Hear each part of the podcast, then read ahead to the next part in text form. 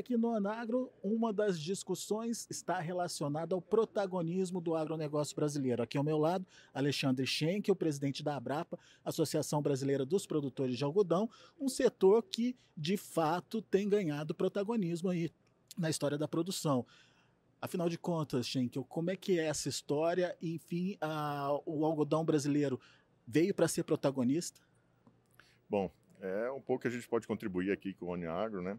São várias culturas aí que o setor de defensivos e de químicos de, que tem ajudado o Brasil a ser protagonista e nós podemos mostrar nosso exemplo aí como algodão, né? Então a ideia é essa, mostrar uh, os exemplos que ocorreram na década de 90, vamos deixando de ser o segundo maior importador de algodão para hoje ser o segundo maior exportador de algodão é, no mundo.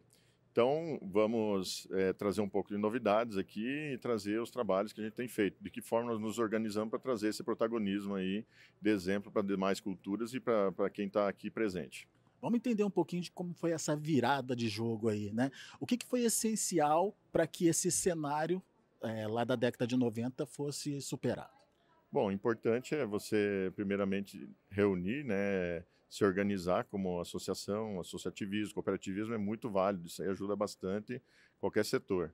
E quando a gente começou a ouvir os nossos clientes, ouvir os nossos, a, o próximo elo da cadeia, a, nós podemos voltar a planejar e conseguimos executar aí é, bom trabalho e conseguimos aí um resultado positivo, resultado fantástico aí de hoje ser um dos um, as, uma das melhores plumas do, do mundo, né, em questão de qualidade, sustentabilidade, e hoje tem uma rastreabilidade, né, que praticamente isso aí é só o Brasil que tem uma rastreabilidade tão eficiente, mostra a origem do seu produto, desde o fio da, da produção lá no campo até a, a camisa.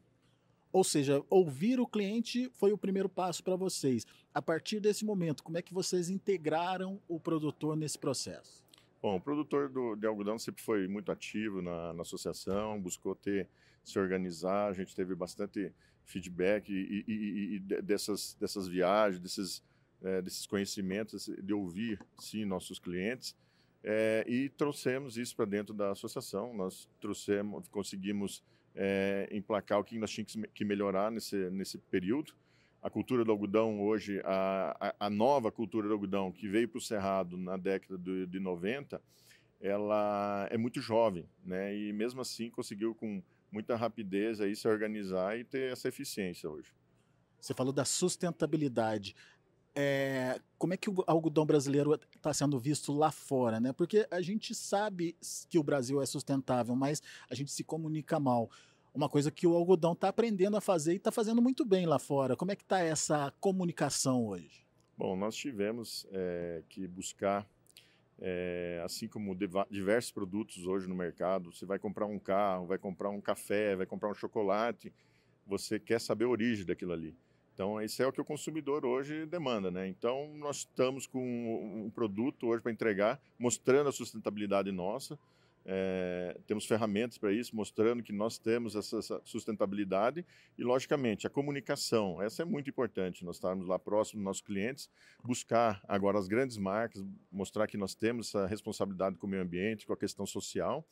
E uma das ferramentas que nós temos é montar um, um, um escritório na Ásia, que é o maior, maior cliente hoje nosso, as indústrias têxteis lá da Ásia é, demandam bastante, em torno de 90% do algodão que é exportado vai para a Ásia. Então, hoje nós temos um escritório em Singapura, montamos o Cotton Brasil, que é um programa de você poder levar essa promoção do algodão brasileiro com, com o recado que nós somos sustentáveis, temos uma qualidade excelente de fibra e também somos temos a rastreabilidade.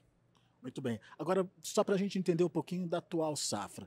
É, algodão em produção nesse momento, mas qual a expectativa de vocês e o que vocês estão esperando em relação a volume produzido, a preços, enfim, o que, que o produtor vai encontrar pela frente?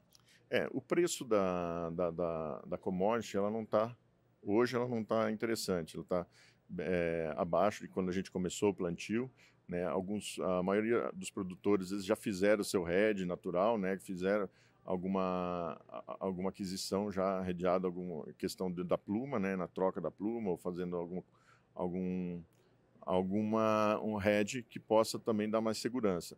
mas o que importa agora é que nós estamos com um preço defasado, os custos nossos foram bem altos, então é importante a gente fazer terminar essa safra com bastante cautela e, logicamente, é, concluir a colheita, né? Não tá, enquanto a gente não tirar do campo esse produto aí, nós não estamos, é, não está garantido aí a nossa produção.